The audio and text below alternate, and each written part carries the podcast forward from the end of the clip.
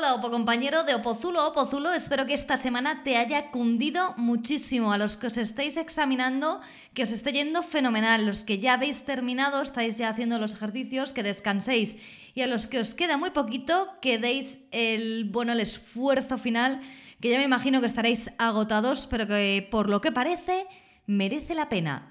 Bienvenidos a este nuevo episodio de Objetivo Oposiciones, el podcast para ayudarte a conseguir tu plaza en el que vamos a hablar de muchas cosas. En primer lugar, del 18 de febrero porque a las 10 de la mañana será el examen de jueces y fiscales y nuestro equipo, el equipo de Opositates, queremos estar allí para desearos muchísima suerte y acompañaros hasta el final. De hecho, buscadnos porque estaremos repartiendo bolígrafos por si acaso se te ha olvidado. Además, tendremos la plantilla del test muy pronto y podréis verlo y corregirlo en barra plantillas.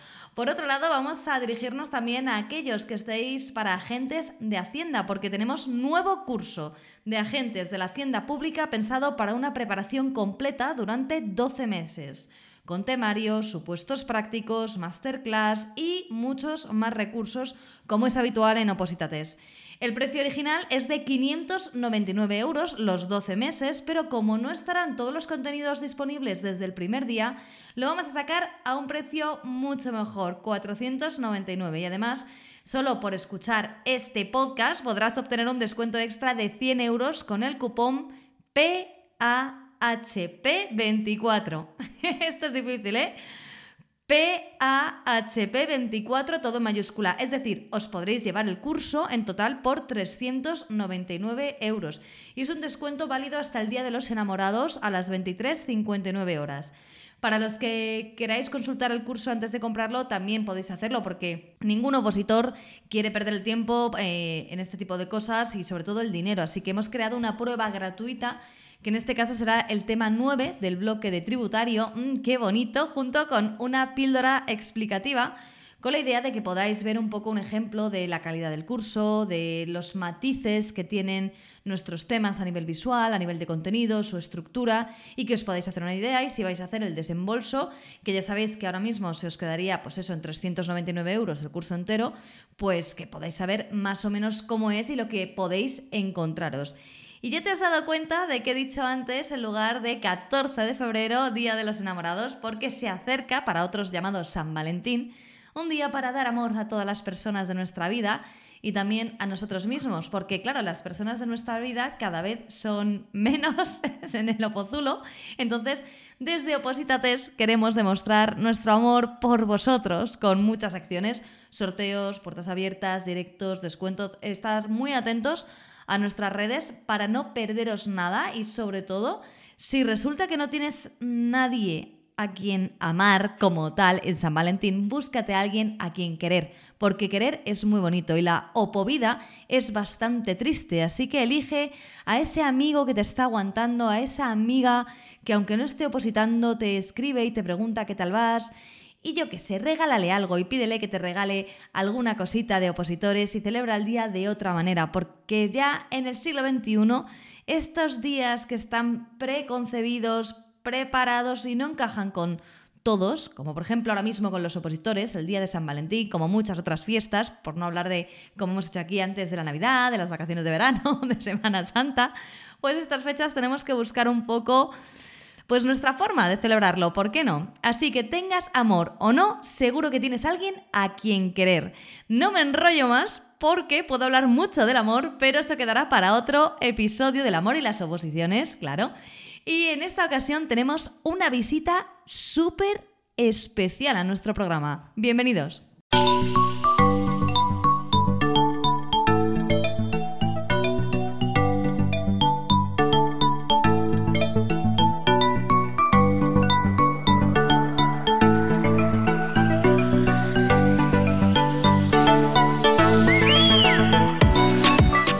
Cosas que más me gustan de hacer estos episodios de podcast es las sorpresas que nos llevamos. Y una de ellas ha sido encontrarme por el camino a Hiedra Venenosa. Ella es jueza y está aquí para contarnos muchísimas cosas que os va a interesar a todos aquellos que estéis opositando. ¿Cómo estás?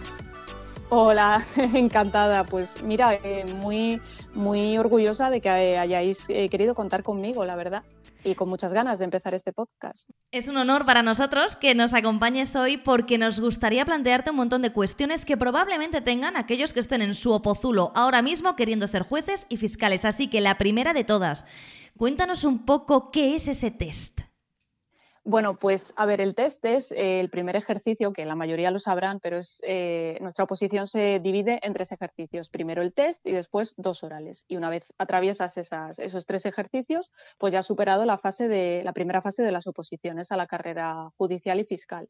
En cuanto al ejercicio del test, que es el que tienen ahora eh, mis compañeros opositores a la vuelta de la esquina, la verdad que es un test de 100 preguntas, de los cuales 80, 80 preguntas se componen de el primer oral, de los 183 me parece que son primeros temas, y luego unas 20 preguntitas que son solo de procesal civil y de procesal penal. Eh, que corresponden al segundo oral. Entonces, bueno, es, un tipo test simple, no hay preguntas de reserva, tampoco se, se, guarda la nota. No sé si alguna vez en la historia se ha hecho, pero mm, en las últimas convocatorias, desde luego, no hay reserva de nota. Y los cortes han ido cambiando bastante, pero mm, yo te diría que en los últimos años, desde el 2017 aproximadamente, ha ido oscilando entre un 72, un 70 o un 74, el más alto que ha habido. Y el último año ha bajado bastante. Ha estado la nota de corte después de impugnaciones en, un 66, un 67. O sea que hay que saber mucho para probar. Sí, más que saber mucho, saber eh, eh, ¿Cuándo arriesgar? Porque yo un consejo que doy siempre es que hay que intentar responder por lo menos, por lo menos eh, entre 85 y 90 preguntas. Date cuenta que lo habitual es que los opositores eh, sepan mucho del primer oral, es decir, sepan mucho de las 80 primeras preguntas, pero de las 20 últimas suelen ir un poco más flojos. Entonces hay que saber en cuáles arriesgar y para eso es esencial la, preparación y la orientación que, tengas, porque si respondes a, al tuntún, como aquel que dice, las preguntas de las últimas 20 preguntas, te arriesgas a que te resten, porque se me, se me ha olvidado decirlo, pero cada pregunta que no contestas no solo no te llevas el punto correspondiente, sino que te restan o hay una penalización de 0,33. O sea que más vale que la vez que pongas marques la X, ¿no? Sea porque lo sabes. Sí, y sobre todo repasar. Repasar es fundamental. El último repaso, porque a veces parece una tontería, pero vas señalando las respuestas correctas en la hoja que te dan y cuando tienes que hacer el cambio a la hoja final, que digamos es la definitiva, eh, entre los nervios, entre que te quedan pocos minutos, no es difícil que te confundas y que se te vaya una A a una B, y parece que no, pero punto a punto te puede, se te puede escapar el corte. Antes has mencionado algo que puede que alguno de nuestros oyentes no sepa exactamente qué es. ¿Qué es la reserva de nota? La reserva de nota es en algunos cuerpos de oposiciones, eh, cuando una vez apruebas el tipo test, que se ve más como una especie de trámite, te hacen una reserva de nota, que quiere decir que no tienes que volver a repetir el test al año siguiente. En judicatura no es así. En, nuestra oposición, por suerte o por desgracia, todos los años hayas aprobado incluso los, el primer ejercicio y el segundo, tú tienes que volver a comenzar la rueda, que decimos los, preparadores, que es volver a empezar de cero, volver a presentarte al test y, y nada, y volver a pasar el corte. O sea que tú ahora además estás preparando. Sí, sí, sí. ¿Y cómo, cómo están tus alumnos ahora mismo? Hombre, pues hay de todo. La verdad que tienes desde el alumno que empieza mm, pues por aquello de probar, que va al test pues, por ir, por las sensaciones, por sentir los nervios, que siempre es recomendable y es una pregunta que, siempre mm, te hacen, que si tienen que ir, que si no tienen que ir, que para qué van a ir si no han estudiado demasiado, no saben todos los temas. Pero yo, en general, hago un llamamiento a, a los que están en el opozulo a que siempre, siempre es recomendable ir porque te vas a poner nervioso, pero eso es bueno, porque la vez que vayas con más conocimientos estarás en mejor disposición de hacer frente al examen. Y en segundo lugar, eh, están pues el resto que hay, veces que tienes opositores que son veteranos y que ya tienen cierto peso sobre los hombros porque se ven en cierta manera obligados a pasar el corte, porque ya es como una obligación. Claro. De hecho, hay algunas oposiciones que sí que sé que si sacas por encima de una nota muy alta, altísima, te, sí que hay una reserva de nota, pero tiene que ser pues algo así como un 9,5 traducido, ¿no? De los puntos sería como un 9,5 en, en la escala que todos tenemos en la cabeza, o sea que sí que es, muy complicado y, en el caso de que no haya reserva de nota, pues es, es duro, ¿no? Es duro. Exacto, sí, reserva no. Eh, por eso en nuestra oposición a veces cuando, cuando tienes una caída fuerte, es decir, has aprobado el test, quizá has aprobado incluso el primer oral, pero has suspendido el último ejercicio, es un golpe duro porque tienes que reponerte desde el principio y muchas veces, incluso desde la pandemia, tienes que inscribirte eh, sin saber si has aprobado o suspendido la oposición. Entonces tienes que inscribirte al test y tú no sabes si vas a aprobar o a suspender. Si apruebas, pues estupendo, va a ser tu menor problema perder el dinero de la convocatoria, pero si suspendes, tienes un periodo de uno o dos meses para empezar otra vez a prepararte el test. Qué poquito piensan en el opositor, ¿eh? Sí, la verdad es que es, un colectivo bastante, no voy a decir discriminado, pero, pero sí que está un poquito dejado de la mano de Dios. Y te echan falta a veces eh, el aumento de plazas, que se nos escuche cuando se hacen reclamos. Eh, la verdad es que no somos el colectivo más maltratado, porque es verdad que hay otros que están mm, peor, por así decirlo, pero sí que se echan falta un poco de consideración. Oye, ¿y en tu caso, cómo te preparabas para el test? Quiero pues decir, eh, no me refiero evidentemente... Bueno, cuéntame lo que quieras, ¿por qué no? a ver, yo te explico. La verdad es que a mí el test es el único ejercicio que puedo decir que se me atravesó, porque yo, yo los orales nunca llegué a suspender en el Tribunal Supremo. Yo una vez aprobé el test, aprobé todo de golpe. Y el test fue lo que a mí me impidió o lo que a mí me impedía ir al Tribunal Supremo a cantar, que a mí era lo que se me daba bien, la exposición de los temas. Entonces yo suspendía el test y no había forma de que pudiera ir al Supremo a, demostrar pues lo que, lo que yo estaba estudiando todos los días, porque al final eh, tú todas las semanas vas a hacer cantes, no a, no hacer test. Entonces tenía cierta frustración en ese sentido. A mí lo que me ayudó el último año, porque mis preparadores eh, no hacían una preparación específica del test, entonces me sentía un poco perdida porque no sabía si lo estaba preparando bien, si lo estaba preparando mal y claro, eh, solo lo ibas a ver cuando, cuando saliera el corte y si lo hacía mal era esperar otro año. Entonces yo eh, el último año, que ya me lo decidí tomar muy a lo personal, hice una lectura muy profunda de los temas, pero lo reduje al Código Civil y al Código Penal. Me centré muchísimo en eso. Dejé fuera la doctrina, dejé fuera la jurisprudencia, me centré exclusivamente en textos legales. Y a base de esa lectura profunda y compatibilizarlo cuando terminaba la jornada de estudio con hacer test como una loca. Eh, además es que eh, precisamente los hacía en oposita test. Es verdad que algunas preguntas se las traían, pero también te obligaba a, ir al código y a buscar el por qué la habías fallado.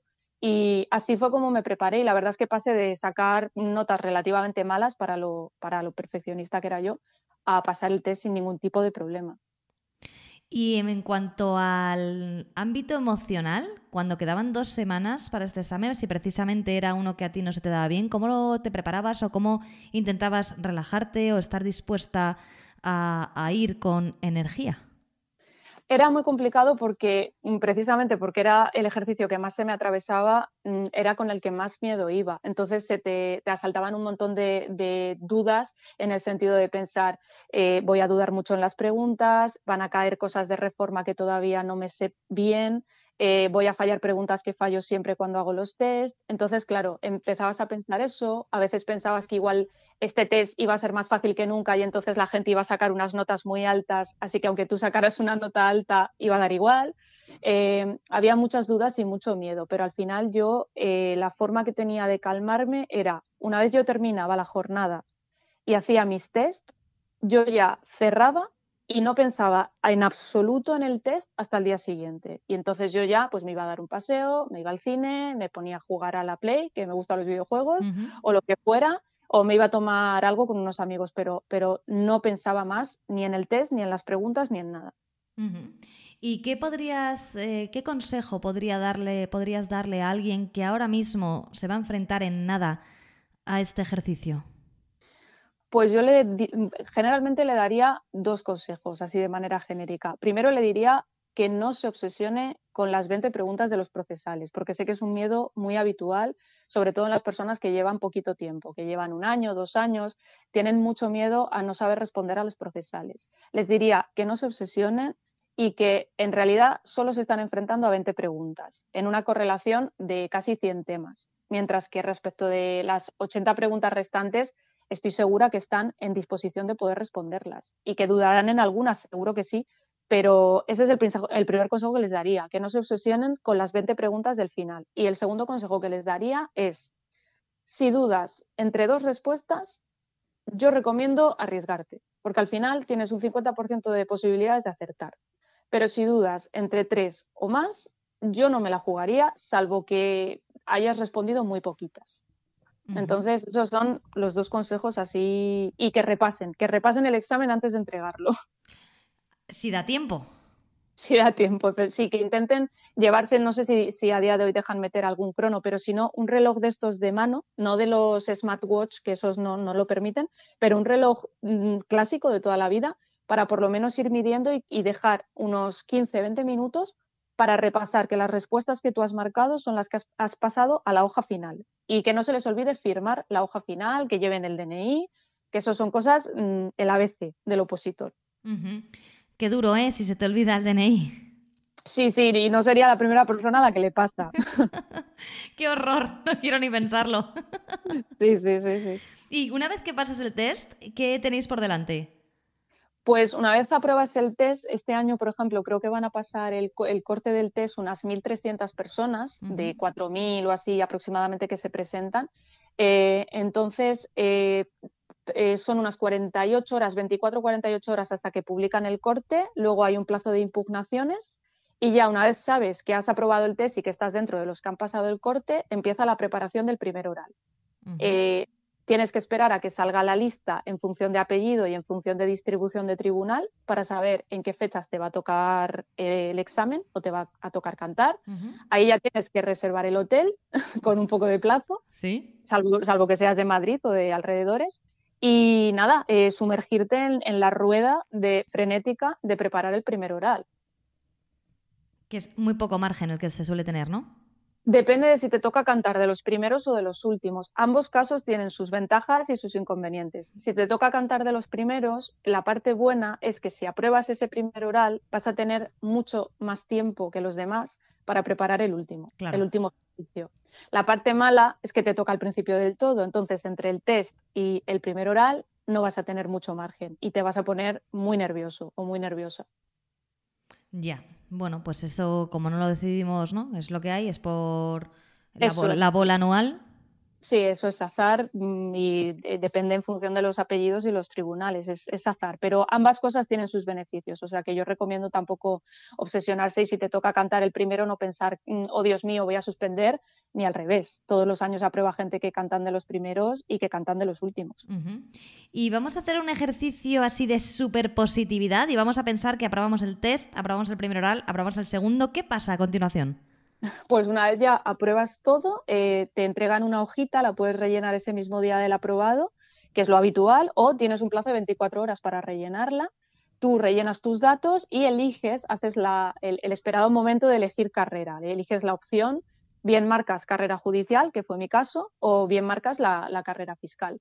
Y una vez haces eso, eh, tienes que entregar también pues, el número de seguridad social para, para mm, los trámites que empiezan y a partir de ahí, pues nada, eh, a esperar a ver cuánta, cuánta gente aprueba, a esperar si la nota que has sacado en conjunto de todos los ejercicios te da para la carrera que has optado, porque depende de, la nota. Y una vez ya tengas asignado si te vas a Madrid al Centro de Estudios Jurídicos o si te vas a Barcelona a la Escuela Judicial, pues a buscar piso. y a celebrarlo, claro. Bueno, pues entonces es un momento, me imagino, bastante bueno cuando ya eliges y sobre todo que te den lo que tú quieres, ¿no? Que no haya otro que te quite tu sitio y, buscar piso. O bueno, en Barcelona y en Madrid pues es caro, la verdad. Depende de dónde vengas, te harás más idea o no, ¿no? De lo que te tienes que gastar. ¿Y el curso cuánto dura? Pues en el caso de, en cuanto a la escuela judicial, eh, es un año desde que tú llegas, ahora mismo llegas en enero aproximadamente y ya para diciembre, para principios de diciembre, ya has terminado el curso. Tienes eh, eh, vacaciones en agosto, pero bueno, es, es, un año, prácticamente es un año natural lo que dura el curso. Y luego en el caso de los fiscales es menos. Ahora mismo mm, me vas a perdonar, no, no sé cuánto es, pero no sé si son nueve meses o seis meses y ya empiezan las prácticas. Eh, sé que el curso de, de los fiscales dura menos que la escuela judicial. Y por, bueno, ya ves que te estoy haciendo todas las preguntas posibles. Eh, una vez que has acabado el curso, ¿qué pasa? Una vez que has terminado el curso de la escuela judicial, empieza otra fase que continúa siendo una fase de la oposición, eh, que se llama eh, fase de prácticas tuteladas. Es una fase en la que a ti te asignan una, una ciudad en la que tú vas a estar eh, adscrito, por así decirlo, a, unos juzgados y tú vas haciendo como un tour. Primero te asignan a los. Yo hablo de, las prácticas tuteladas de los jueces. En el caso de los fiscales no sé cómo, cómo funciona. Vale. Pero en el caso de los jueces te mandan pues a juzgados de instrucción o a juzgados mixtos, eh, juzgados de primera instancia, violencia de género, alguna que otra especialidad de contencioso, familia, para que puedas ir eh, tomando contacto con lo que va a ser tu trabajo pues en cuestión de meses. Entonces son como, como una especie de, médico adjunto. Eh, digamos que te ponen a un tutor vas cambiando de tutor y ese tutor pues te va enseñando lo que es el trabajo, eh, vas participando, vas haciendo cosas y las resoluciones que vas dictando pues eh, llevan su autorización o su, su, lo revisa, por así decirlo. esta, es una gincana, ¿eh? Después de esas prácticas tuteladas, ¿ya empieza tu carrera? No. Vaya. Parece que sí, pero no, no, la verdad que tenemos mucha preparación, tenemos unos meses, eh, pero luego una vez estás dentro, va pasando el tiempo y no se hace para nada duro, porque al final es bastante dinámico. Una vez eh, sí que se echan falta que durasen menos algunas fases y que otras durasen más, pero bueno, esos son reclamos un poco, un poco que ahora no vienen al cuento, pero sí. El caso es que una vez terminas la fase de prácticas tuteladas, que dura pues seis meses prácticamente, empiezas una nueva fase, que esa sí que es la última antes de incorporarte definitivamente, que es la fase de sustitución y refuerzo. En esa fase eh, tú seleccionas una provincia y en esa provincia te asignan a sustituir alguna vacante o a reforzar algún juzgado que esté pues eh, muy cargado o con mucha, con mucha sobrecarga de trabajo. Y en esa fase, digamos, ya no estás en la fase de oposición. Ahí ya eres absolutamente juez eh, y ya estás en plenitud de funciones. Simplemente no tienes todavía tu despacho o tu primer destino.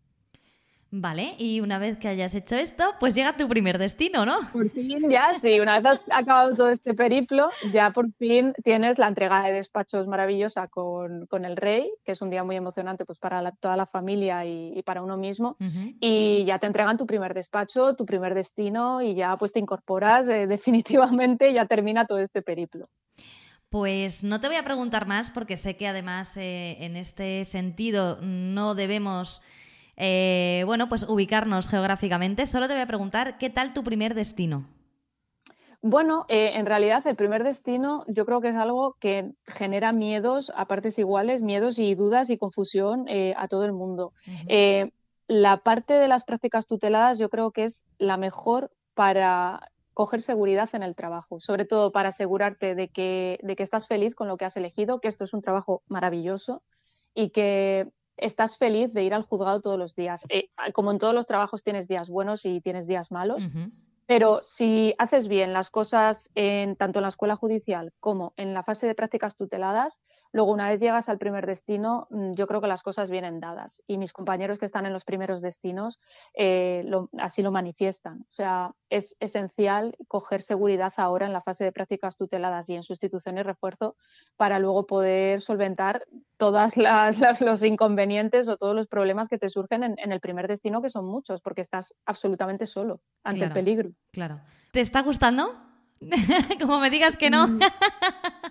Sí, sí me está gustando. Lo que pasa es que después de un proceso tan largo, tienes lo que yo digo, un tiempo de, aterrizaje en la Tierra, en el planeta Tierra. Digamos que no es un cuento maravilloso, no es apruebas la oposición y todo es un camino de rosas. La verdad que te cuesta readaptarte al mundo porque llevas eh, una cantidad de años, ya hayan sido dos, cuatro, ocho o diez que estás en un opozulo eh, alejado de la sociedad, todo te parece, eh, el mínimo ocio te hace sentir culpable, entonces necesitas un periodo de readaptación.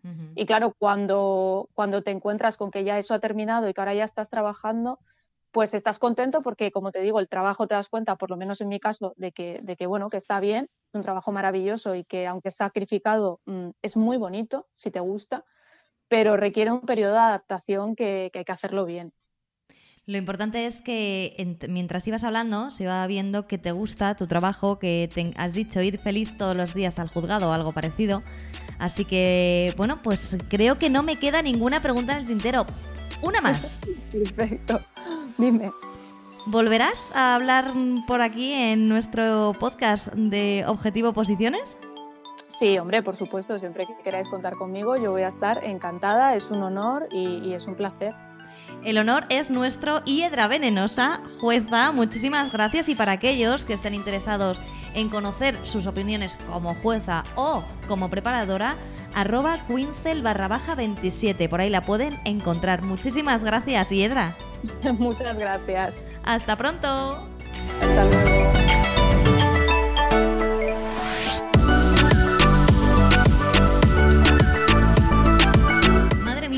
Que nos ha descubierto Hiedra sobre el mundo de la judicatura y especialmente de la propia práctica en sí de la judicatura.